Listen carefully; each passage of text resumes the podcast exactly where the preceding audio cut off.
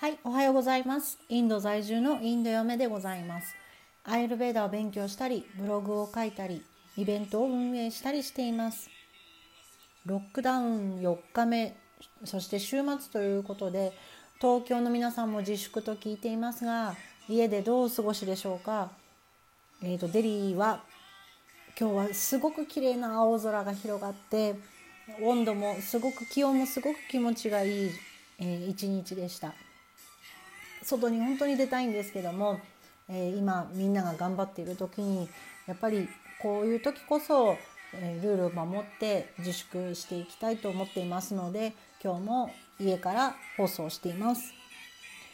チャレンジ中の音声配信を始めようっていうのも今日で3日目になります。でなぜあのあえて音声を配信してるのかという質問について私なりのアイルベーダ的理由があるのでそれを今日言いたいと思います。えそれはですね記憶に残る方法は人によって違うということがあるからです。え記憶に残るためには視覚聴覚嗅覚触覚味覚というこの五感で情報を体の中に取り入れます。その中でも目耳口というのは、えー、特に使うわけですが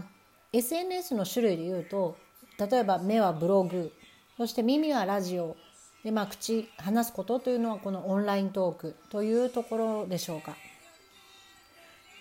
なので読んで頭に入る人と聞いて頭に入る人がいるということです。でどっちもできる人ももちろんいます。これを総合的に使うことでいろんなことを情報を覚えるという行為ができるようになります。なのでブログをしながら音声も配信してみようと思いました。皆さんが誰かに伝えたいことっていうのは何かありますか？それを繰り返しこうした音声配信で言い続けてみることで何か新しいウェーブが起こるかもしれません。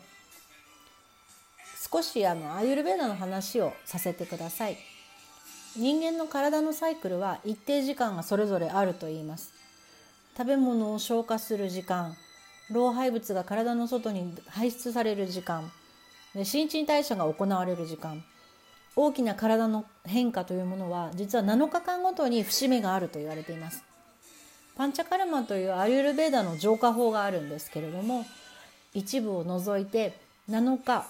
14日21日という連続したトリートメントが必要な治療です。実はこのインドのロックダウン期間というのは日数が21日というふうに決められています。この目安というのは実は非常に意味があると思っています。コロナウイルスの潜伏期間は7日から14日間と聞いています。